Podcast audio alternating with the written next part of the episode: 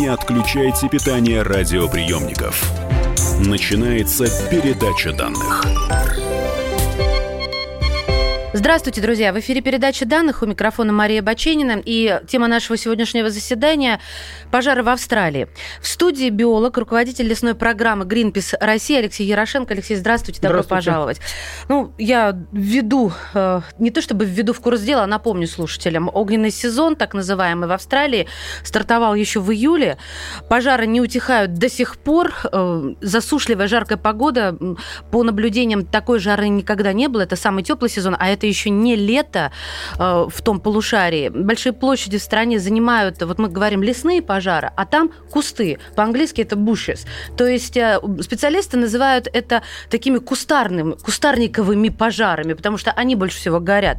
По всей стране в огне на сегодняшний день, насколько я понимаю, погибло 25 человек, э, в том числе несколько пожарных добровольцев.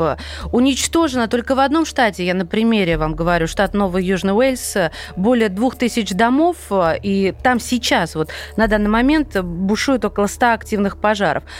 И пишет, что большинство возгораний возникает по естественным причинам. Например, от ударов молнии в сезон засухи. Я бы хотела вот э, вам кидать такую, э, такую информацию, чтобы вы ее комментировали. Это соответствует действительности? Нет, не совсем. Слушаем. Ну, во-первых, все-таки уже, к сожалению, ущерб больший, то есть погибших уже 28 человек по меньшей мере, в том числе трое добровольных пожарных, э, площадь, пройденная пожарами, уже около 11 миллионов гектаров. И э, все-таки большинство пожаров рукотворные. Там, да, много э, ходят разговоров о том, что много пожаров от молний, что даже э, сами пожары э, способствуют э, образованию грозовых облаков и возникновению молний. Но пока все-таки главной причиной пожаров является человек. И даже э, местные исследователи отмечали, что когда вот эта пожарная катастрофа начинала развиваться, когда появились первые масштабные пожары, которые потом срослись в эти мегапожары, во многие дни просто вообще не зафиксировано никаких ни гроз, ни молний. Так что к сожалению, э, человек главный виновник, и можно э, вообще перефразируя Булгакова сказать, что пожары или пожарная опасность, она не в лесах, не в кустарниках, она в головах. Да? Вот это ровно то, что мы имеем сейчас в Австралии, то, что было в Сибири в этом году и на Дальнем Востоке, угу. и это почти всегда и везде так. Известный блогер Илья Варламов сейчас находится в Австралии. Я прочитала его материал, очень много фотографий сделал, благодаря которым хотя бы представление, потому что этот ужас невозможно представить городскому жителю. Вот я сейчас живу в Москве, и мне сложно даже вообразить это. Так вот, он тоже говорит, что читал, мол, некоторые поджигатели это экоактивисты. Они считают, что пожар хороший способ обратить внимание на изменение климата. Но действительно, в этом случае думаешь, а что в голове у человека может быть, который поджигает? В 21 веке он разве не понимает последствия? Ну, вы знаете, я думаю, что, конечно, ну, у нас любят валить на экоактивистов. Я как экоактивист это хорошо знаю, да, что только не придумают. А, поджигают по самым разным причинам. И э, действительно, по исследованию Австралийского института криминалистики, примерно половина пожаров связана с поджогами. Э, поджоги либо доказанные, либо э, предполагаемые. Ну и оста- большая часть оставшегося это пожары по неосторожности.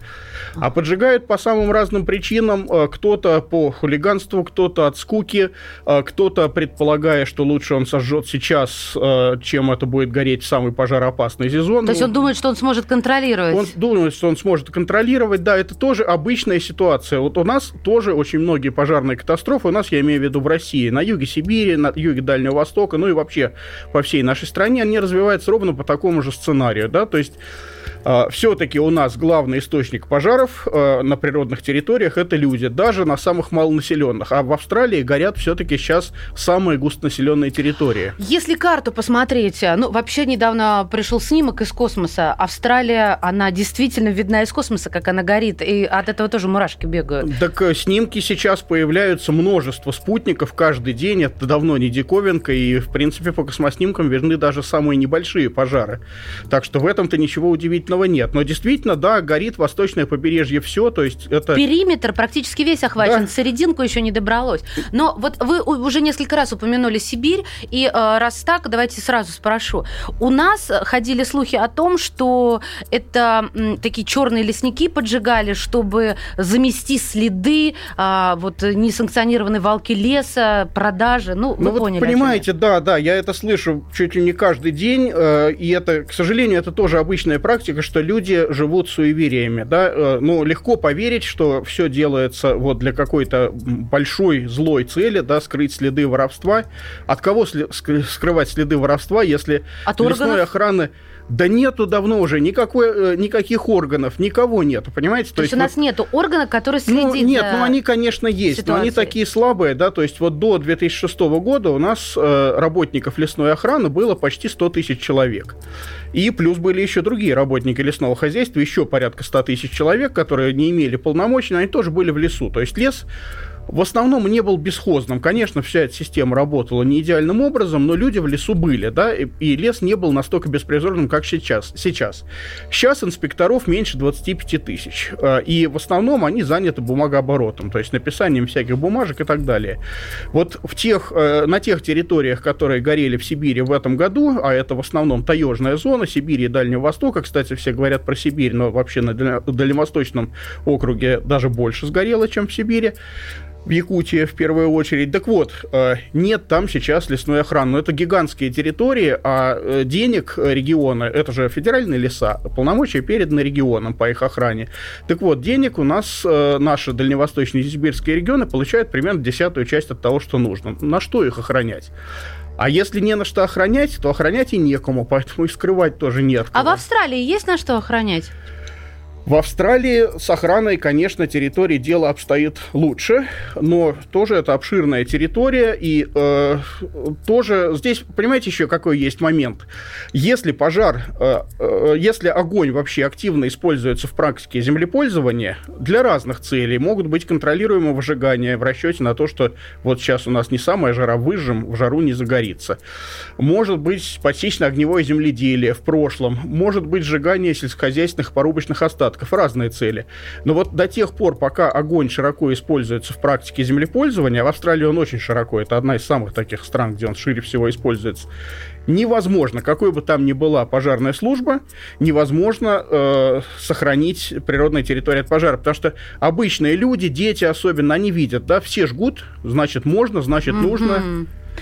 Да. Ребят, тут э, еще цифры тоже страшные. В огне погибло такое количество животных. Я сейчас э, скажу, что Всемирный фонд дикой природы дает оценку в 1 миллиард 25 сотых миллиарда особей. То есть 1,25 сотых. А, как виду, допустим, калом, ну, символ Австралии, ничего не угрожает, но некоторые виды птиц, лягушек могут исчезнуть полностью. В связи с этим вопрос, а что будет э, с экосистемой после гибели подобного масштаба? И есть ли отработанные методы спасения животных? Или или тут уже не до животных?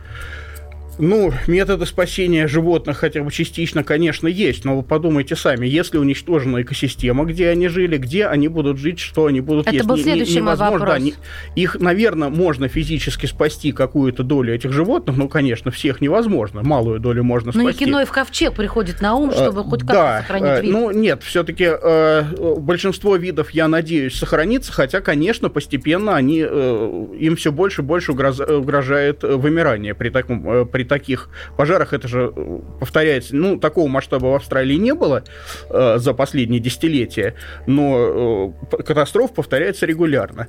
Так вот, если пожары уничтожают целые экосистемы, то можно спасти животных, но если спасти даже э, там значительную их часть, где эта часть будет жить? Невозможно, ну, представьте себе, миллиард животных, которых насчитали, поселить куда? В зоопарк? Непонятно, Нет. да, вот э, ученые опасаются, знаете, за особенно глянцевый черный какаду для нас, жителей России, что это такое, кто это? А это птица, которая исчезнет с планеты Земля, потому что места гнездования разорены огнем. Да. Вот то, о чем говорит Алексей. А, вообще, конечно, ну просто дурно смотришь на эти фотографии. А что у нас с вот летними нашими пожарами? А, там по животным есть сводка? Ну, там масштаб-то примерно такой же. Вот смотрите, в Австралии сейчас 11 миллионов гектаров э, пожаров. Ну, да, они говорят bushfires, но на самом деле леса там тоже горят. То есть просто леса другие, но это все равно леса в основном. А у нас 15 миллионов э, гектаров в этом году, а почти все это Сибирь и Дальний Восток. Поэтому э, посчитать количество животных, конечно, невозможно. Причем даже то, что в Австралии посчитали, это только позвоночные животные, да, а там много беспозвоночных погибло Которые на порядке в экосистеме больше, участвуют также Которые активно, для экосистемы да. также важны, да, их на порядке больше. Угу. То же самое у нас. Масштабы примерно такие же. А, но э, важно, ну да, животные это понятно, эмоционально, но важно сохранять экосистему. То есть вот животные, э, если им негде будет жить, э, они все равно погибнут. Не от огня, так от отсутствия пищи так и говорят, так далее. верблюды да. вламываются в дома, потому что уже одичали без воды, и, и люди даже... Еды. И без еды, и без воды. Вот в первую очередь я прочитала без, без воды. Люди отстреливают, и пастухи отстреливают свои стада, ну, как да. гуманно. А, мы продолжим и э, пойдем как раз вот двумя путями, будем сравнивать и на примере Австралии, о которой весь мир трубит, поэтому и мы в унисон. Э, мне кажется, даже громче, чем летом было о Сибири. Э, будем продолжать разговор в студии «Комсомольской правды». Биолог, руководитель лесной программы «Гринпис России» Алексей Ярошенко. Друзья, не отключайтесь. Не отключайте питание радиоприемников. Идет передача данных. Иркутск. 91,5. Воронеж. 97,7. Краснодар. 91,0. Тюмень. 99,6. Анапа. 89,5. Владимир. 104,3. Барнаул.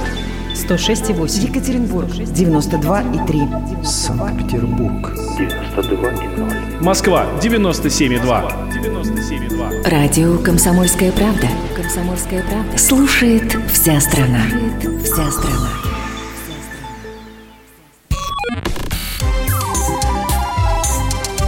Не отключайте питание радиоприемников. Начинается передача данных. Мы продолжаем. Это передача данных. У микрофона Мария Баченина. А в студии «Комсомольская правда» биолог, руководитель лесной программы «Гринпис России» Алексей Ярошенко. Алексей, еще раз здравствуйте. Для тех, кто только что присоединился, говорим о лесных пожарах и о ситуации как следствие в Австралии. И, конечно же, сравниваем так или иначе с нашими летними пожарами. Про Австралию. А, Все-таки, как пожары лесные и в данном случае и кустарниковые, и лесные влияют на экологию? Потому что мы все прекрасно знаем, дерево легкая планета, да, вот этот штамп распространенный. Что Ну да. происходит? Ну что происходит? Вот, э, собственно говоря, э, ничто никуда не исчезает бесследно. Если дерево в э, процессе своей, ну, в течение своей жизни связывает углекислый газ и выделяет кислород в процессе фотосинтеза, оно накапливает углерод, который оно отобрало у углекислого газа, накапливает в своих тканях. Потом эти ткани превращаются в мертвую древесину, в опад и так далее. И накапливается в экосистеме. Ну, какая-то часть возвращается обратно в атмосферу при дыхании живых деревьев, при разложении мертвых. Но в целом, э, если экосистема живет долго без катастрофических событий, в ней накапливается все больше и больше углерода. И это тот углерод, который связан растением в процессе фотосинтеза. Соответствующее количество кислорода, оно попадает в атмосферу и там находится. Если все это накопленное горит, то происходит обратный процесс, да, то есть э, забирается из атмосферы кислород, превращается в углекислый газ, выбрасывается в виде углекислого газа Парниковый обратно. эффект. Да, это, это и парниковый эффект, это снижение количества кислорода в атмосфере. Ну, кислорода в атмосфере много, конечно, пока на него так сильно не влияет, но парниковый эффект. И дальше, соответственно, э, чем сильнее э, парниковый эффект, тем сильнее меняется климат, тем э, больше засух, тем длиннее пожароопасные сезоны, тем больше пожаров. Это один. Есть Так. один механизм того, как пожары поддерживают себя сами. То есть, ну, понятно, что парниковый эффект это следствие не только пожаров, но пожары вносят в него немалый вклад. Да, учитывая, Да. как часто и как много горит. Да, конечно. да, и они вносят все больше и больше вклад. Это первый механизм. Второй механизм, он э, действует еще вернее и еще быстрее. Когда прогорают крупные территории, э, если это особенно такие полуоткрытые ландшафты, ну, как в Австралии, на большей части территории, как у нас, например, в Забайкале, Приамурье, э, Приморье, на юге Приморья, то же самое. Такая же ситуация очень похожа на австралийскую. полуоткрытые ландшафты во многом сформированы огнем. Да, огнем, человеком, который жжет. И каждый новый пожар, он убивает какую-то часть взрослых деревьев и уничтожает на пройденной им площади почти весь, ну, почти все молодые деревья, подрост. Mm-hmm. То есть территория становится более открытой. Вот с каждым таким огнем, с каждым пожаром территория становится менее лесной, более открытой. Это и значит, для пожара что... это хорошо? Конечно, потому что все сухие материалы растительные, они быстрее на открытой территории, они быстрее просыхают. В лесу, в сомкнутом, мы всегда даже в жаркую летнюю погоду увидим, что там ну так, свежо, по крайней мере. Там, то есть там крупные растительные остатки, они, э, ну, за исключением, может быть, чрезвычайных засух, не просыхают никогда. И лес поддерживает этот влажный внутренний микроклимат. микроклимат да. Да, да, да. А если это полуоткрытый или тем более совсем открытый ландшафт, то все просыхает очень быстро. Во-первых, и во-вторых, ветер. Ветер разносит э, вот этой вот сухой траве, сухой листве, э, сухому кустарнику, разносит пожар с огромной скоростью. То есть чем больше территория прогорает, Неважно, не прогорает она от молнии, прогорает она от э, случайных поджогов, кто-то костры оставил, от контролируемых выжиганий, по всем причинам, которые действуют в сумме. Чем она больше горит, тем легче пожарам возникать, и тем легче им распространяться на большие расстояния. И вот мы это, ровно это мы видим по всей огромной территории от э, востока Бурятии до э, Тихого океана, да, весь юг Восточной Сибири, Дальнего Востока. Я побывала на Дальнем Востоке как раз э, после пожаров, но уже в холодный э, сезон сезон. Ощущение, что я ехала... Снега было мало, ощущение, что я ехала по саванне из окна автомобиля, потому что вот эти мертвые э, стволы деревьев э, такого цвета, вот серьезно, как будто я была где-то как раз в Австралии. Я и вспомнила почему-то Австралию, вот, серьезно. Смотрите, что я хочу спросить. Мы уже не в первый раз возвращаемся к человеческому фактору. А мне любопытно, я понимаю, к дому подошел специалист, отковырнул от стенки какой-то кусочек и сделал выводы. Криминалист, специалист а, по пожарам. Как они действуют на таких открытых огромных территориях? Как они выявляют причину? И еще второй момент. Как считают погибших?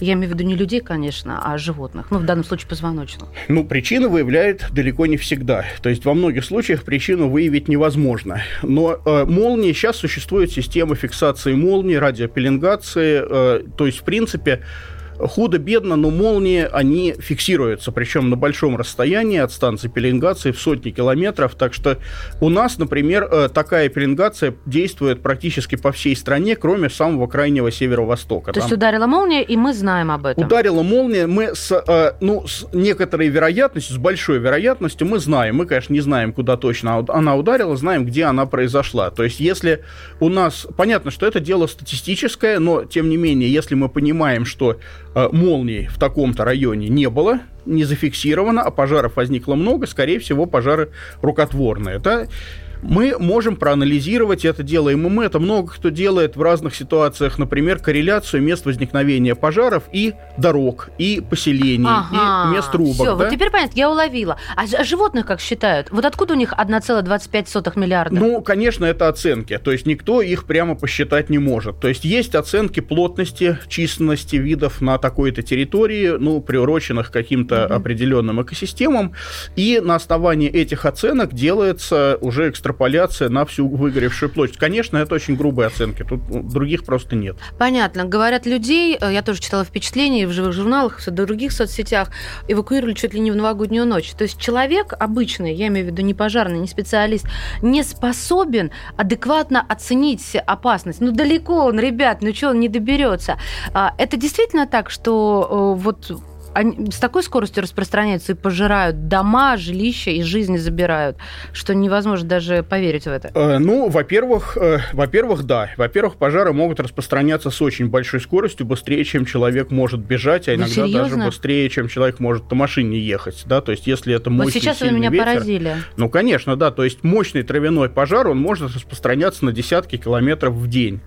Вот, может, там и на первые сотни при худших условиях. Но это первая причина. А вторая причина, она тоже связана с массовым применением огня в практике землепользования. Когда люди к этому привыкают, да, когда каждую весну где-то кто-то что-то выжигает, при этом часто это делается, ну, у нас весну, да, mm-hmm. у них, можно сказать, что осень, да, когда это делается официально, что вот разрешено выжечь, люди просто привыкают, что все, все время где-то что-то горит. Запах, ну, дым, да. да. Это ну, обычное понятно, дело, принято. и не обращают внимания. Хорошо, возвращаемся все-таки к природе. Есть ли шанс э, лесу пережить пожар? И что такое пережить в данном случае? Нет, ну шанс пережить есть, да, то есть вот, э, например, э, в этом году у нас площадь лесных пожаров в стране 15 миллионов гектаров э, в 2019 году в России. По предварительным оценкам, которые э, опубликовал недавно э, Институт космических исследований и Центр по проблемам экологии и продуктивности лесов, они оценивают площадь погибших э, от пожаров лесов в этом году в 4 с небольшим миллиона гектаров, то есть это уже в разы меньше. Мы оцениваем оцениваем побольше. Не, не, не, почему? Это хорошие специалисты, угу. добросовестные, честные. Да, мы оцениваем немножко больше, может быть, там в 5-6 миллионов гектаров, но тоже не 15. То есть на самом деле львиная доля лесов, обычно больше половины, переживает пожар. Э, пожары формируют свой тип ландшафта, да, то есть если лес постоянно горит, да, там может быть лес приспособленный, приспособившийся к такому регулярному выжиганию, но это будет не любая лесная экосистема, да, это будет определенный тип лесных экосистем. Угу. Те, которым нужно, чтобы пожаров не было столетиями, они, конечно, будут в такой ситуации а исчезать. А, наверное, последний вопрос будет э, вот о чем. Когда мы поймем последствия вот этой глобальной катастрофы, когда каждое лето в нескольких точках планеты, ну или же нон-стоп, такие масштабы пожаров. И что это будут за последствия для нас с вами? Вот мы сидим сейчас, вроде живы-здоровы, разговариваем. Ну, наверное, одно из первых последствий будет такое. Вот сейчас лес является мощным поглотителем углекислого газа и регулятором климата. Если лес горит очень часто, вот так как наша Сибирь или так как э, Австралия, он из э, поглотителя превращается в мощный источник углекислого газа, и он уже начинает работать не против изменения климата, не смягчает эти изменения, а увеличивает их. Да? Вот это будет, наверное, самое первое глобальное изменение. Оно или уже произошло, или мы где-то очень близки к нему. То есть это реально... И что, мы начнем задыхаться с вами, Алексей? Ну, конечно, не так быстро, э, и, в общем-то... Э, я задаю именно те вопросы, да, да, да, которые я, приходят на ум любому я, я, я понимаю, да. Нет, который но, сейчас едет за рулем автомобиля. Изменение климата – это все-таки не про количество кислорода, да, э, то есть кислорода в атмосфере достаточно много. Э, изменение климата – это скорее накопление других газов, углекислого газа, это метана. Это вот зима но... без снега, самая да, теплая да, вот за то, период что мы сейчас имеем, да, это вот яв, явное проявление. Так вот, лес – это один из самых мощных э, регуляторов климата на планете. Океан и лес, да, но мы про океан сейчас не говорим, мы говорим про лес. Так вот, вот эти пожары, они ломают этот регулятор и ломают очень быстро, да, то есть мы пока надеемся, что они его еще не сломали в планетарном масштабе, но это уже э, надежда немножко она качается, да, то есть и в любом случае мы понимаем, что сломать этот регулятор можно там, ну, в ближайшие годы. Гораздо там, быстрее, чем планета да. сможет приспособиться, и вообще сможет ли она. Это ни один ученый вам не скажет. Ну, по крайней мере, до сих пор никто ну, не конечно, смог предсказать. Да, да, здесь слишком много неопределенности. Спасибо. Я очень надеюсь, что мы как-то будем пристальнее смотреть за всем за этим и наблюдать, и уделять этому больше внимания внимание. Биолог, руководитель лесной программы Greenpeace России Алексей Ярошенко был в студии «Комсомольская правда». Благодарим. Спасибо. Передача данных успешно завершена. Не отключайте питание радиоприемника. Скоро начнется другая передача.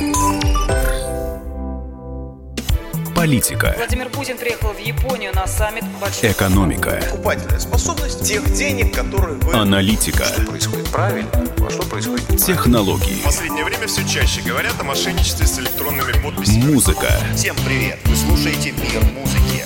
Комсомольская правда. Радио для тебя.